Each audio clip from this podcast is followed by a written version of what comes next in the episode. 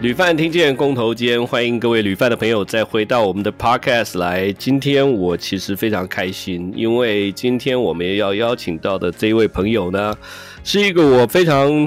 应该怎么讲，仰慕、敬仰啊的一位这个老师啊，对对对，我平常都还是尊称他为老师。那么呃，V 也跟大家打个招呼好了，我知道你在线上。对，大家好，我觉得我今天还是不要出声好了。我觉得两位知识体有点太大，我还是先闭嘴。哦，就是知识体大的意思，这个成语是这样来的，就对了。你说这是成语吗？这个算是一个成语。对。啊、呃，是这样的哈，因为我们过去邀请好几位可能跟这个酒类有关系的一些朋友啊，那今天这个朋友说起来，他跟酒有有有蛮多的关系的，但是其实我真正对他敬仰的部分，是在于他呢吸收知识的一个方式。好，所以刚刚 V 会说这个叫知识体大啊，那个当然大家对这这个当然有个成语叫知识体大，不过不过我们讲的是今天的那个知识量比较大哈 啊，讲到知识体大，为什么我我们今天开播的时候其实两个。都怪怪的，因为我们刚刚在调一些这个收音的设备，但我相信现在应该是 OK 的，所以我想，呃，我想请我们的来宾直接跟大家先打个招呼，我怕他突然又不见了，这样来 Paul 跟大家打个招呼吧。Hello，大家好，我是王鹏，我是今天的来宾，要来跟大家分享一些我的姿势，不是那个，不是那个姿势，是那个知识。对对对对，这个呃。可能有些朋友啊，就收听的朋友听到王鹏老师，哇，大家就知道啊，原来是王鹏老师这样啊。然后，因为我跟 Paul 其实我们认识差不多也很多年了啊，从从我在前一个旅行社就旅游集团的时候就认识啊，那时候也是请他一起啊，我们好像在规划一些跟呃酒类主题相关的一些课程跟旅游啊。那但但是我说真的，我一直到去年吧，去年呃那个 Paul 啊，就我我叫 Paul 比较比较这个亲切一点啊，虽然应该是要尊称王鹏老师了啊。那我记得去年 Paul 上了我们的同事就是 Liz 美食家的这个 Podcast。你知道有一次我开车去出差，我那时候正要去中部的一个酒厂那边踩线哦，踩我们那个酒鬼巴士的线，然后所以我我就边把用手机把这个 podcast 开来听。那重点就是说，呃 Po 在里面聊到了他对于酒类的知识啊的一些吸收方式，甚至更早啊，从他这个背字典的这一些过程啊。那好，可能有些朋友还没有听过这个 Liz 啊的这个 podcast，所以，所以我想今天哈，我们再来跟王鹏聊一下。啊，这个呃，那个根据访纲上面的写是这样了啊。王鹏老师酒类知识丰富，横跨各种酒类。想请问是什么样的契机碰到了酒品，并对此产生了兴趣，促使您对酒品？不是，你跟访纲写的很很直接嘛？所以，所以呃，几乎每一个来宾来，我们都会请他聊一下啊，自己是过去学什么，然后为什么会变成现在这样的职业。会变成现现在这个样子，就是不太像人的样子。这是另外一个话题，这是另外一个话题，又像神又像鬼，酒鬼。那 好了，这个啊，这个如果讲简单一点啊，就是是很很很多人啊是这样这样误打误撞啊。那我觉得我可以说是误打误撞，也可以说不是误打误撞。你有没有觉得很像这个政科要讲的话？既是又不是。那我以前念的是外文。我很喜欢外文，我很喜欢研究文法，我很喜欢研究这个符号系统。那因为外文的关系，让我接触了法国的葡萄酒。那在研究葡萄酒的过程当中，我先从怎么阅读酒标这样子切入，然后风味也是一个系统。那因为葡萄酒嘛，在喝总是要知道它的味道，所以我就无无师自通，或者是没有老师的情况之下，自己摸索。就在那个年代也没什么品饮教科书在看，那个时候是一九九八年的时候，那我就在那个时候开始自己写笔记，那想办法去摸索出什么样的词汇可以来描述我所尝到的味道、感觉，抽象的词汇或具体的词汇，这样子慢慢的累积了我自己摸索的这一段过程。那我后来在两千年的时候，在巴黎当交换学生。那因为葡萄酒比水便宜，那为了帮爸妈省钱，我就喝葡萄酒。那在这个过程当中呢，我不但帮爸妈省了钱，而且啊，我还用法文也研究葡萄酒的词汇如何描述，然后又喝又写笔记。那当我回台湾的时候，我发现，在这交换学生的过程当中，好像我去那边的目的啊，是要成为外交官呢，是要学国际关系，哎，是要当个企业家，学什么气管经济学。那结果回来，因为我本科是外文啊，我本科是念俄文系了，那所以我就觉得在那一年的当中，其实我读很多文学作品。那回来我就开始想想要沿着这条路下继续往下。那其实呃，这个故事说起来很长，但是整个过程当中有点像是误打误撞，因为我很喜欢教学，我很喜欢教别人东西啊，应该这样讲。然后我很喜欢自己研究，把自己如何把自己教会。然后我很喜欢上台演讲或者是表演。那在这个整个过程当中，跟法国文化也结下了关系，不解之缘。然后我甚至在餐饮店打工，从咖啡，然后啤酒，然后到葡萄酒进口商，那就慢慢的变成好像呃，这个在研究所的阶段，也都成为了打工的工作的这一个呃行业当中，就酒业，好像我可以在这个里面。安安身立命，所以就这样子一路的这样子累积，成为一个葡萄酒从业工作者、讲师所需要具备的知识技能，这样子，然后一路走到今天，然后越来越多酒种。对，好，谢谢你用真的是非常简洁哈，而且但是扼要的这个方式啊、把我过去听到的这些内容啊，把它呃在简短的几分钟讲完啊。这个各位，你从刚才 Paul 王鹏老师讲的这段话里面，你就可以理解到语言的重要。啊，呃，我我刚刚讲说，我听你跟那个 Liz 啊对话的那个 Podcast，我我受到最大的启发，就是因为我也是中年之后才开始学酒，你知道吗？我我相信很多这个听众朋友可能也有同样的这个呃困难啊，或者是呃这个疑疑问。就是呢，为什么我们去参加一些品酒会或者听人家在讲啊？不，不管是酒或者是美食，好了啦，哦，好比说有些美食作家，哎，为什么他吃他可以用很多的词汇来形容？好，甚至于呃呃，就是喝一口，他可以说出大概十五种不同的这个呃，好比说花果香啊、坚果的味道啊，然后桶陈是哪一种桶的这种余韵啊等等。呃，以前我都我我觉得我努力错了方向啊，我我觉得我我我那时候是努力说在诶诶培养我自己的那个味觉。我想说，哇，要一下子辨辨认出这，但是我后来发现，诶，我慢慢可以辨认出来，可是我说不出来，你知道？就我我觉得，诶，这个味道好熟悉，然后然后可是可是我找不到那个词汇，所以所以我的意思就是说，那因为刚好 Paul 跟我的一个算是创业的伙伴哦，他们是那个国中同学还是高中同学？高中同学，就中学高中同学，成功高中的同学。那那这个根据我的伙伴的转述，他就说啊，这个王鹏以前在学校就整本字典都把它背下来。我现在我我我到那一刻，我突然突然领悟到说，哦，原来人哈需要的。不一定是那个，嗯，怎么讲，敏感的味觉或者或者或者嗅觉，当然这也是基本的了哈。就好，如果你你你没有味觉跟嗅觉，就就就不能呼吸了嘛。就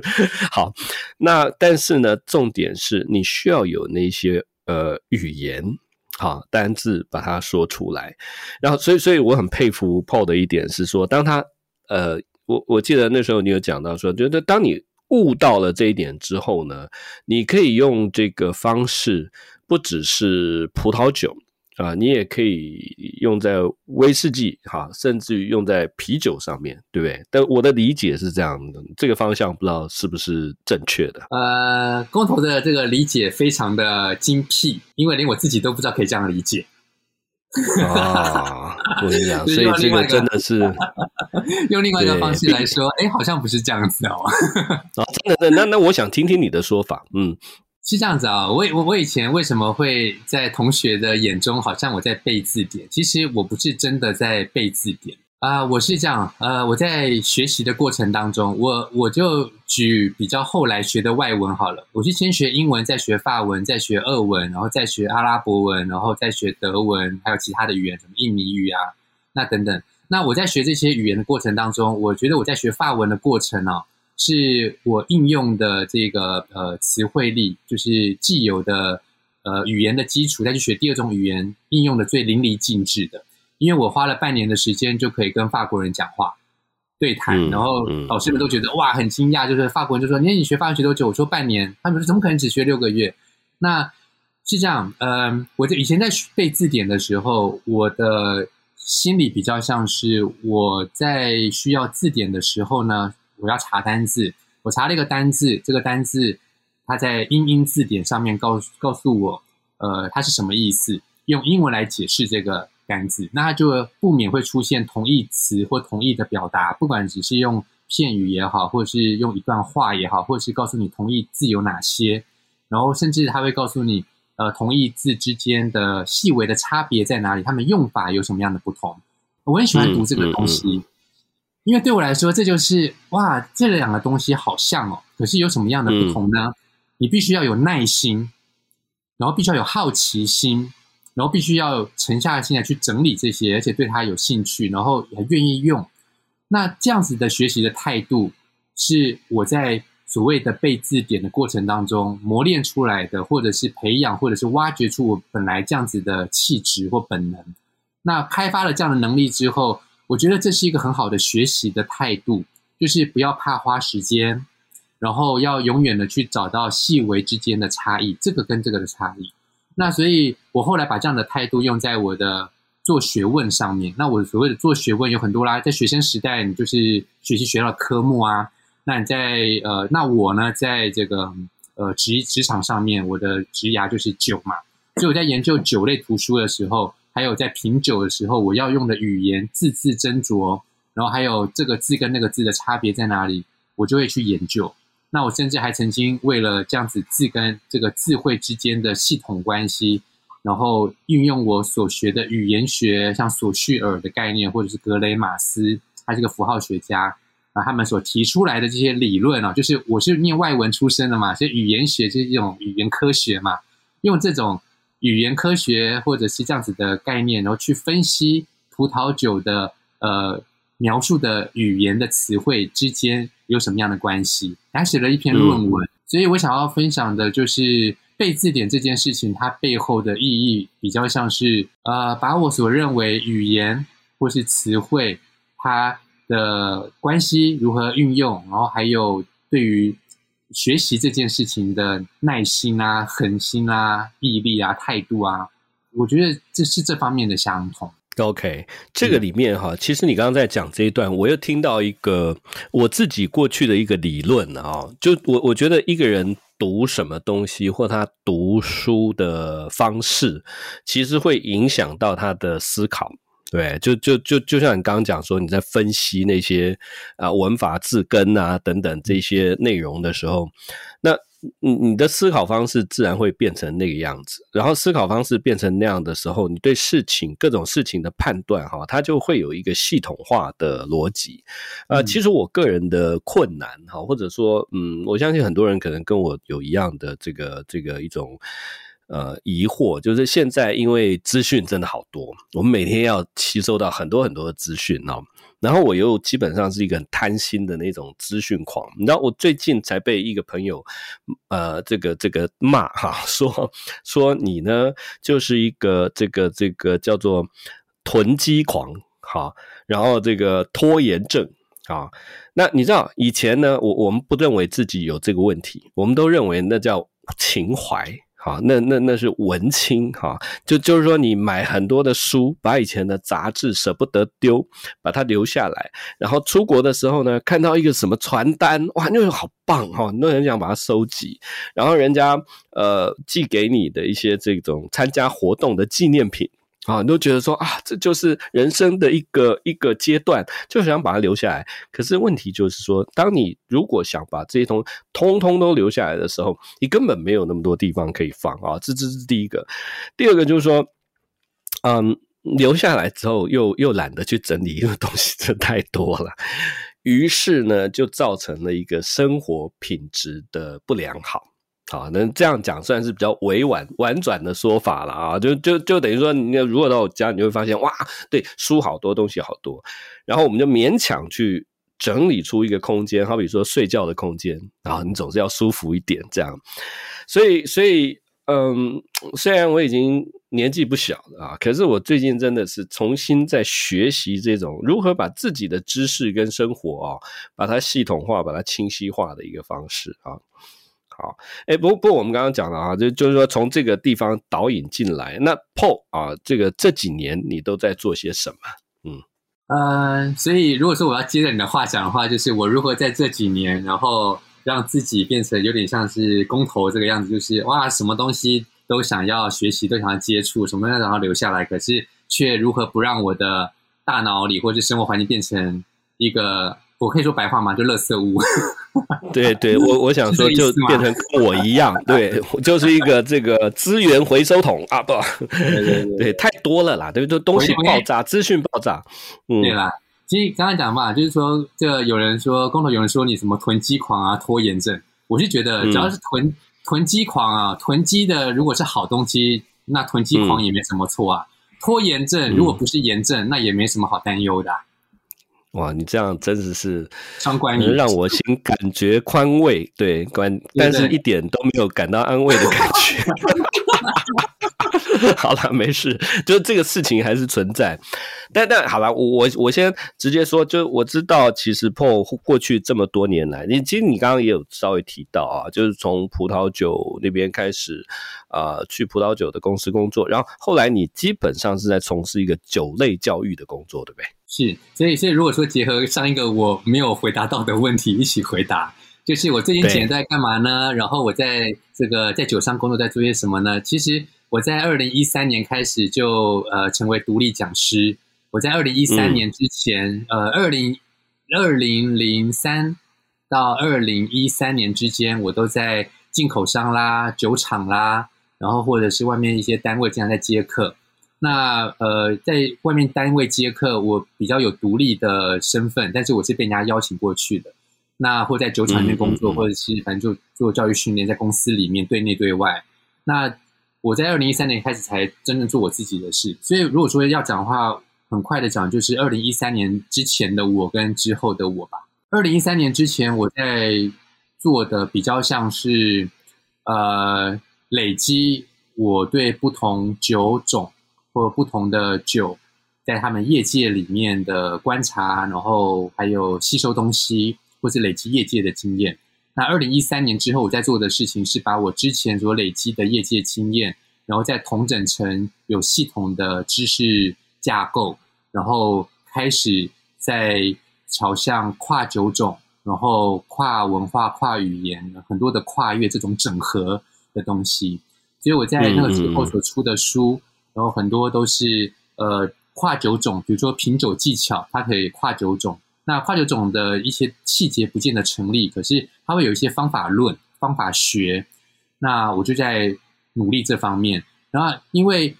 以前都是在帮别人讲课，就是帮别人受别人的委托去有目的性的去推广或讲课，讲特定的东西。但我二零一三年之后比较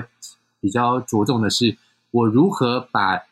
跨九种，然后跨比较整合式的这个知识，用有效的方式来传递出去，所以它就牵涉到教学的方法，嗯、或者是简报的方法、技巧，或者是有什么新式的教学的方法，这是我在努力的方向。那当然，在这些年当中，二零一三年以后，我也出了一些书啊。那这些书其实呃比较接近我现在，就是二零一三年到现在也已经几年了，八年了嘛。那在这八年当中，嗯比较像是一个整个阶段，就这个阶段东西都比较成熟了。OK，所以其实呃，我一开始认识王鹏老师的时候，呃，就知道他那时候在教跟啤酒有关的一些课啊。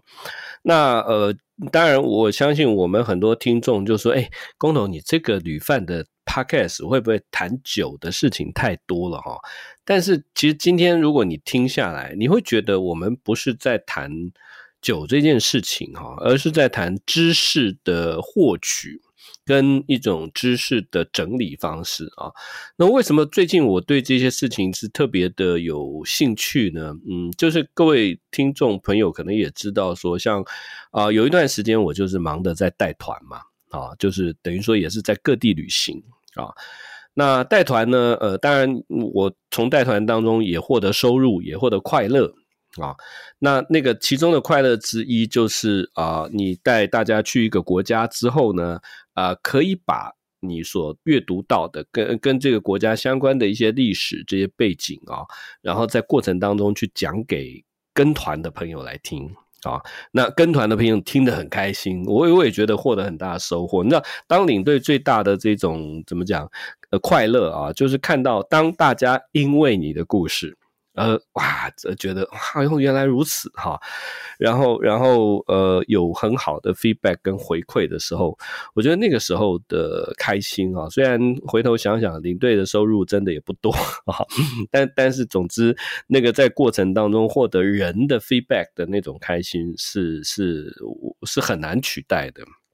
好，那当然，因为过去这一年多的时间，呃，我也没有嗯。比较少带团的机会了啊，有有的话也是去年在国内还有一些团，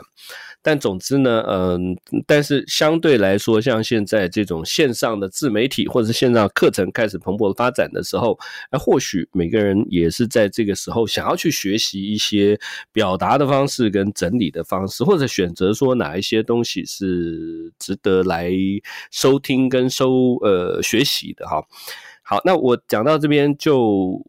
跳一个话题好了啊，因为王鹏刚刚提到说他其实也去法国，那我相信后来你因为追追寻这个酒或者说知识的旅程，也去了很多地方啊。那旅饭的听众可能有很多还是对旅行比较有兴趣的，那你到过很多国家旅行呢？嗯。那如果以啤酒来说了啊，呃，哪几个国家是你去过，然后觉得说它的这些啤酒的特性跟它的国家的性格哈，或者所谓的风土好了哈，这些是可以可以可以结合在一起。对你来说，因为我相信你一定很快在脑洞脑脑子里面就会有这个答案出现，这样啊。呃，我请问，我有几分钟可以复述这些国家的名字？五分钟。好 啦，可以，可以，可以，可以多一点，多一点。这蛮多的，因为呃，以啤酒来讲啊，我我我常年来说，在疫情之前，经常跑到国外，就是一年当中会跑好几趟，呃，去当啤酒评审，像美国啦、嗯、日本啦、比利时啦、德国啦，这些都是蛮常跑的地方。那就在我这个。呃，啤酒评审的行程就是跑得很顺了，然后也累积了一些人脉啦，然后或者是被不同国家的人看见之后，他们也想要邀请我去，比如说澳洲啦，或者是捷克啦、意大利啦，然后巴西啦，什么芬兰啦，然后什么什么呃，就是不同国家去当评审。那我本来是很有机会，就是呃，去那些我。可能这辈子没有想过要去的国家，只是因为我要去那个地方当评审。那在啤酒的领域里面，嗯、我觉得对我来讲，呃，这些国家好多个。那如果真的要浓缩起来，就是我最有感觉的，呃，就是有点难选。但是如果真的要选的话，我会觉得我的那种很有、很有、很有这个连结的。我会觉得是德国跟比利时，嗯嗯，为什么？那因为比利时啤酒它，它它是我的第一本著作，我在二零零零七零八年那时候出的第一本书。嗯、那呃，后来回到了比利时，然后他们也颁颁发给我一个荣誉骑士勋章。那我对比利时，你知道勋章的意义是什么？就是给了你一个勋章，然后你这辈子就卖给他了，他送了你一面勋章，欸，哎、嗯。然后好像我颁给你是荣誉公民哦，你是荣誉市民哦，你对那个城市、那个国家永远就会有一个牵挂或者是一份眷恋，就是离不开了。所以我后来发现，其实我骨子里蛮德国的，但是我就是对比利时放不下，所以我才把德国、比利时放在一起。嗯嗯嗯、那比利时，我每年之前每年回去啊当评审，那嗯，他们会带我们评审团去比利时不同的地方，北边比利时北边讲这个法兰德斯语，那比利时的南部就是法语区，所以法语区跟也好，或是法兰德斯语，因为他们无法去期待一个东方面孔的人讲法兰德斯方言，所以他们就会自动跟你讲。嗯讲英文，所以我在比利时算是如鱼得水啊，就是就是语言啊也通，然后我甚至还还之前在写苏格兰威士忌那本书的时候，找不到威士忌怎么办？跑到比利时去找，你知道吗？还找到一堆啊。那所以我在比利时就是每年这样跑，也跑了好多地方啊，因为不同的修道院啦、酿酒厂啦，有南有北啊，然后各式各样的啤酒，有酸啤酒啦，然后有较偏英式的啤酒也好，或者比利时的爱各式的艾尔这样子。那讲到德国的话，我就很喜欢德国的原因，是因为呃，我之前在离开了我前一份的工作，呃，是在啤酒厂当呃品饮顾问。那我现在在金色山脉，嗯、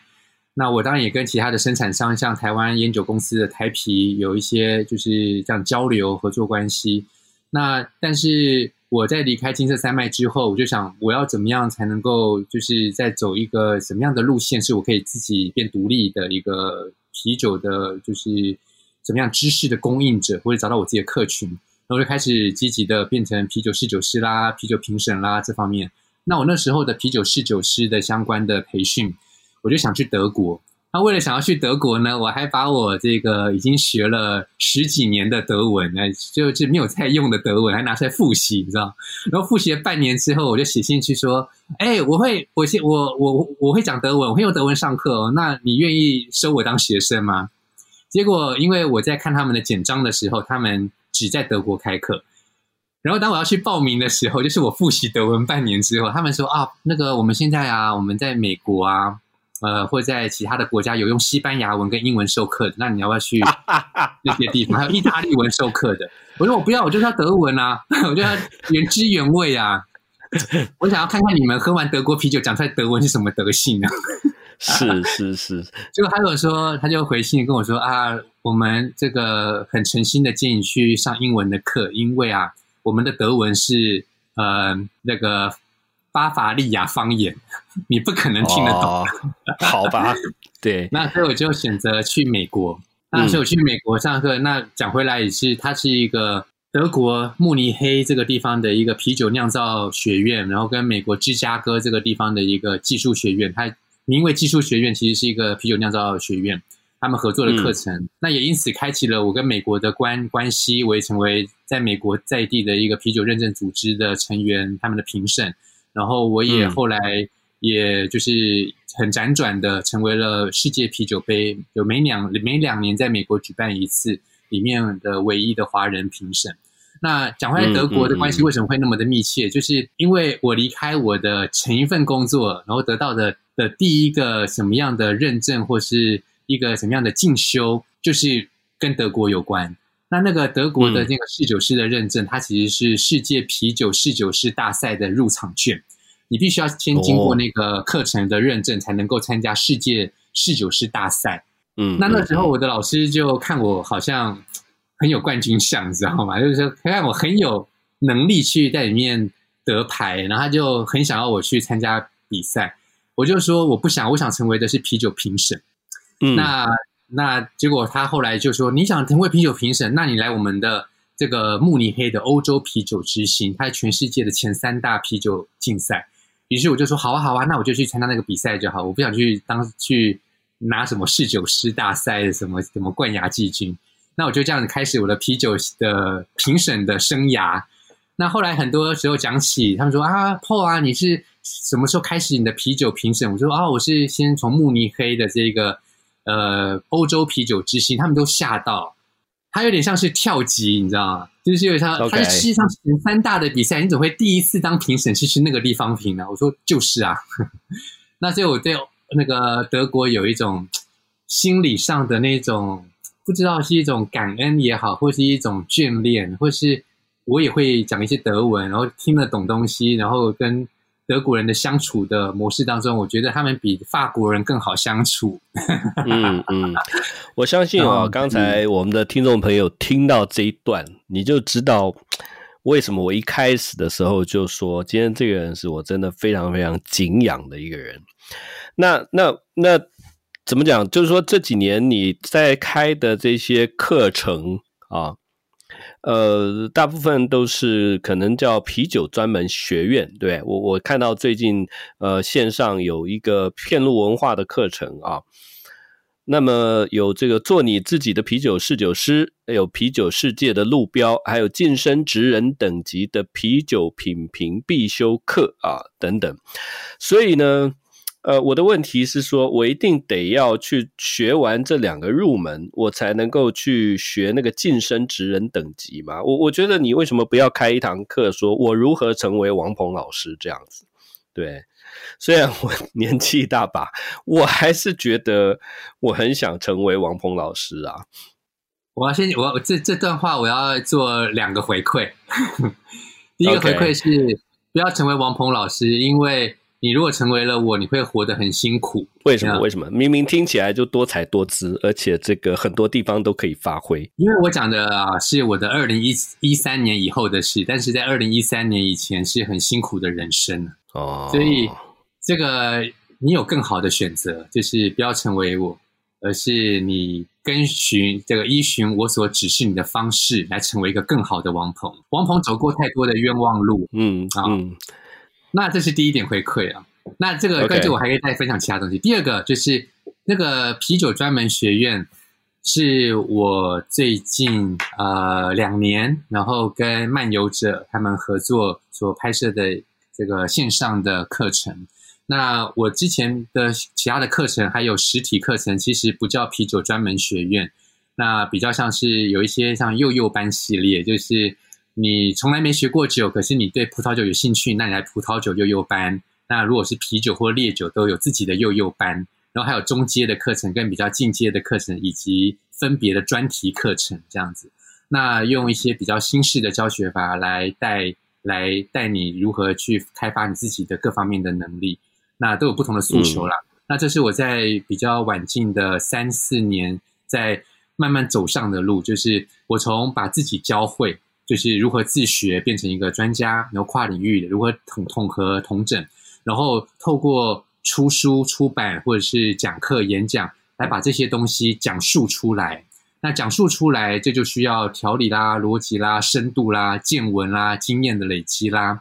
那如何把这些东西讲出来，不但让听的人觉得哎呀精彩呀，哎呀有学到，而且过了三个月还记得，甚至学会，就是把你教会。那这个是我最近三四年在努力的方向，所以我推出了一系列的什么幼幼班等等，就是往这方面，就是真的把你教会。那我的幼幼班好像是很入门，但是根据我的学员的回馈，他们有些上了外面的呃认证课程的第三级，就是第一级、第二级、第三级上完了，然后来我上我的幼幼班，还会发现哇，原来可以这样去理解，因为用这样的方式理解是更提纲挈领的。那。呃，讲回来就是，嗯，教学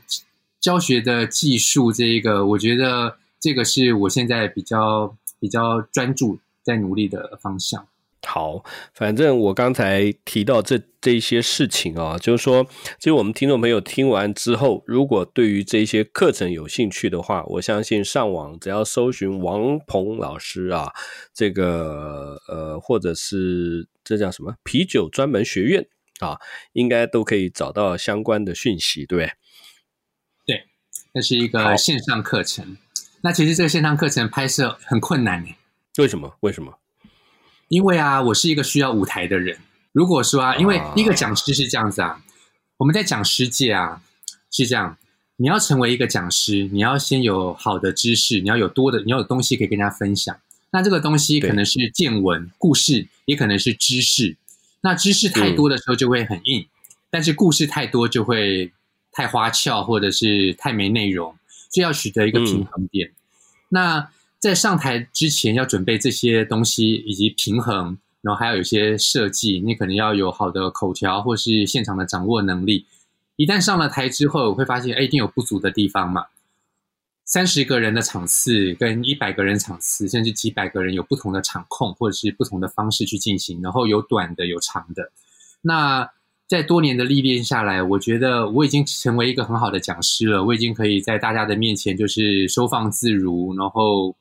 就是呃很多业界的前辈们，他们以前曾经是我的雇主，然后曾经邀请我去讲课，然后他们现在都会说。嗯哎呀，破啊！你以前真是一副死样子，你知道吗？就是那副德性啊。那你现在真的进步很多啊之类的这样子。啊，那个刚刚那只是讲白话啦，他们就很含蓄，他们说：“哎呀，你以前不是这样子，像这样子。”啊，明白，明白，明白。对，那那那我想讲的是，就连这个样子，就连已经成为了一个站上台已经是数一数二这样子的能耐的讲师了，那要怎么样才能够面在面对镜头的时候一样的？容易，因为最近一年半的疫情，我们有很多讲师界的人都发现了这个问题，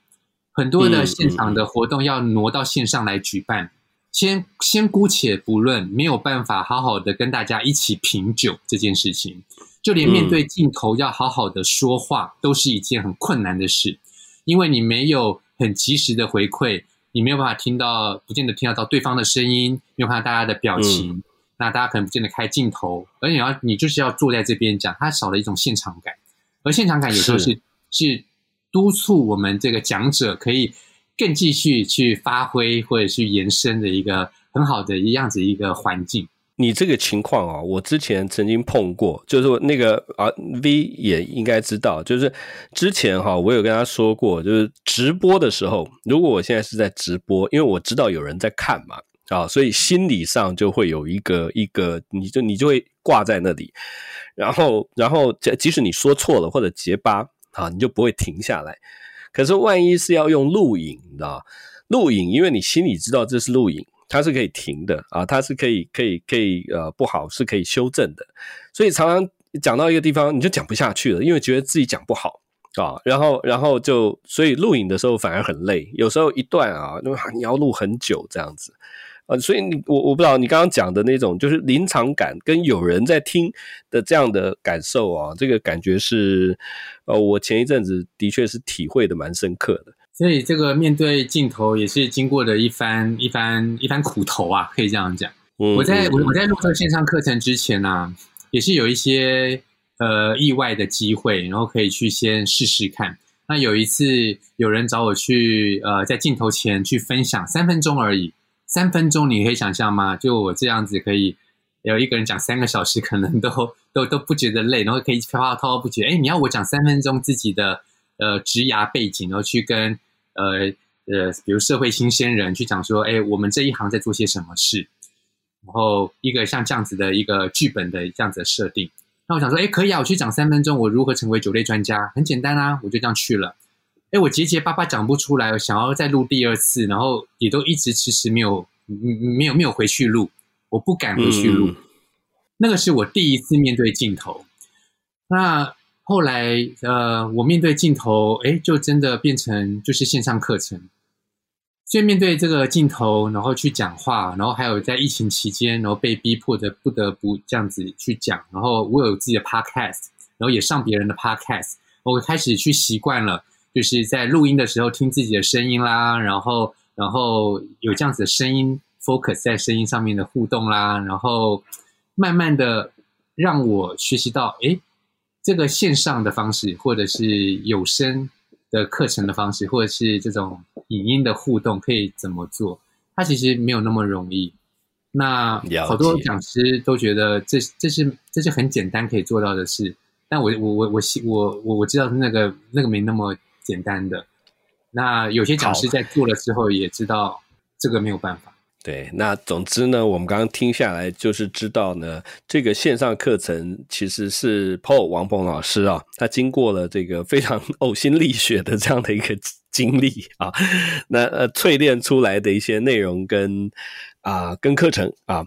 好，那其实我刚刚在听的过程当中，我就是不断的待会要跟 V 说。你知道吗？啊，这个这个这个课就是我需要的课，啊，就是我需要一个，嗯，就像刚刚讲的，即使是那个幼幼班，我都想去上，因为幼幼班会告诉我，我过去的学习方式可能哪里有不对的地方啊。好，诶，最后一个问题了哈。其实我相信这个每次邀请的来宾啊，讲到这个自己擅长的事情呢，通常都会觉得有一点意犹未尽。但是我们通常呢，还是会请来宾来讲一下，嗯，推荐的一本书啊。你要推荐自己的书，我也不反对，但是我比较希望是推荐这个别呃不同的书啊，就是你自己的喜欢阅读的书。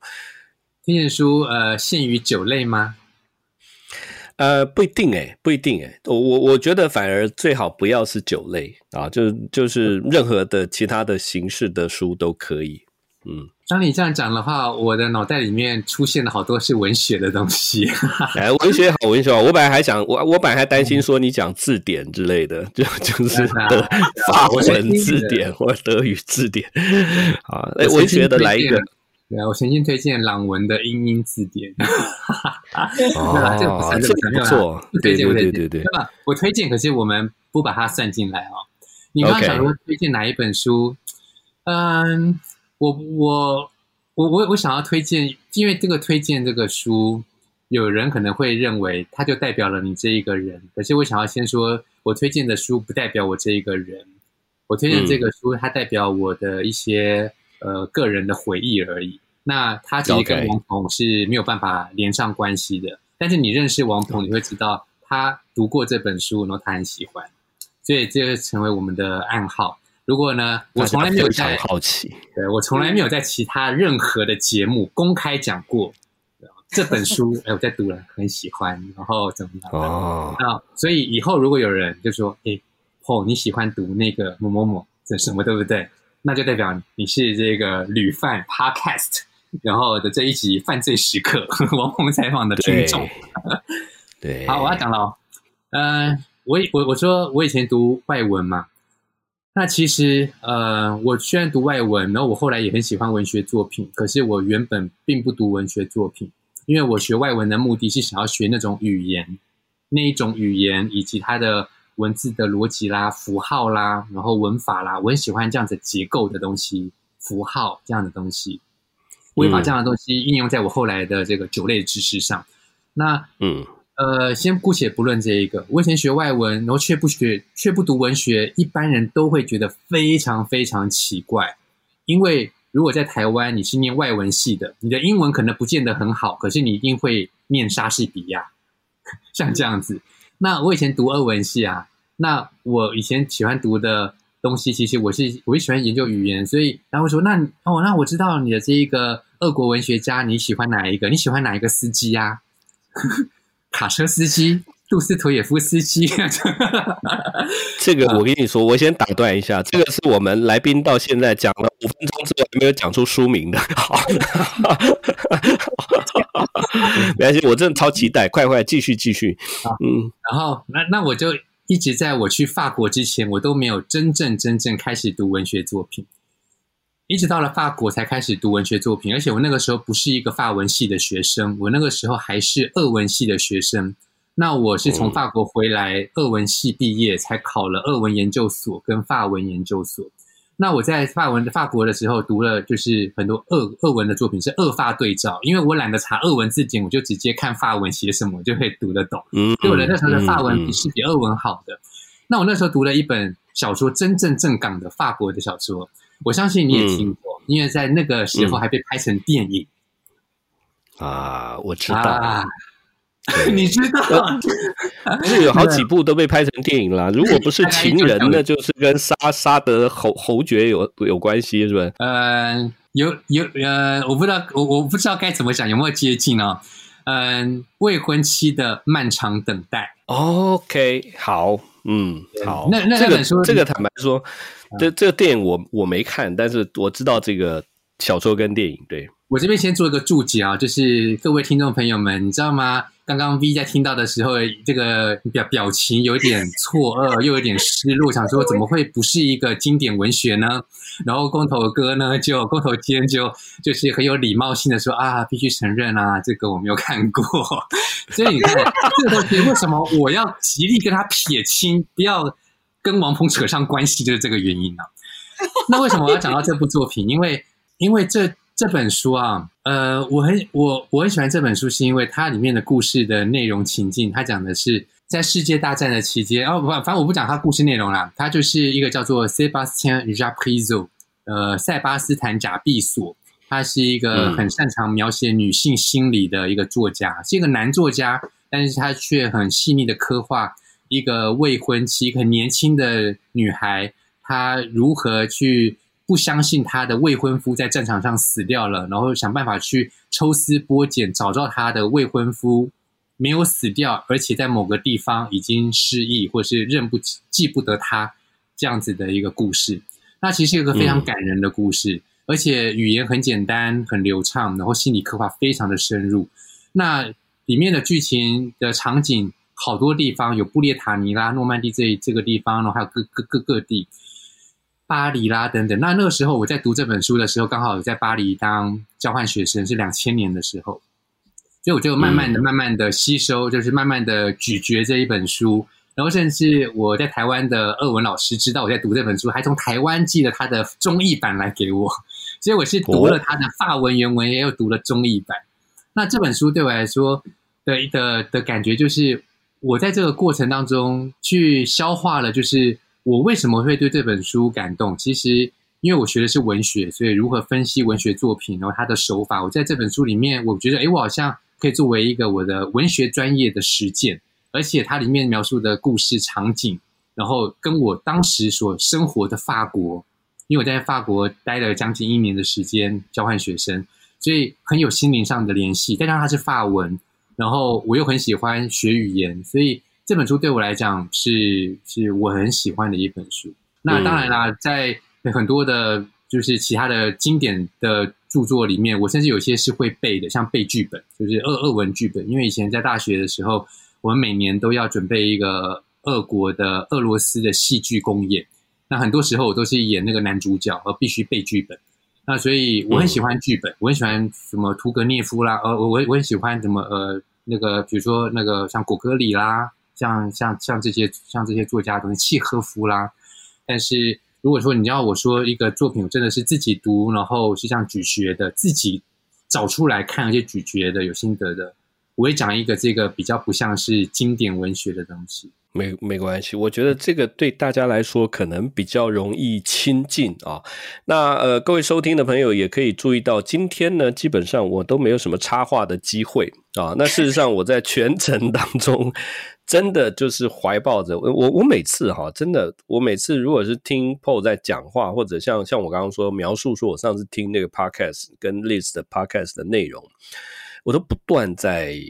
处于一种这个反省的状态。啊，就就就是对人生产生各种质疑。虽然 V 就会说啊，你哪次不质疑？对，我每次听不能访问一个人，我就开始对我人生产生质疑啊。不有质疑是好事，有质疑是好事啊，有质疑才有进步的可能嘛。啊，所以所以总之，呃，我是诚心的哈、啊，想要去报王鹏的这个线上课程。而且，其实我刚刚你在讲的时候，我我发现有有一件事情对你很失礼，就是呢，我之前做了一支叫零啤酒，那时候没有送去给你品尝一下。但是呢，我似乎感觉到我们可以一起来开发一支王啤酒。